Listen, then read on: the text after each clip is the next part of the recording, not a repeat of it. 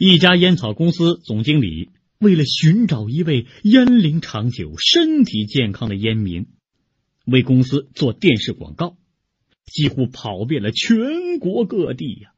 最后总算找到了一位有七十年烟龄的烟民。总经理对老烟民说：“您好，您如果能为我们做一次电视广告的话，我们会付给您一万元的报酬。”出价不低呀，呃，什么时候录制广告啊？呃，明天上午十点，怎么样？呃，那可不行，因为中午以前呢，我还从来没停止过咳嗽呢。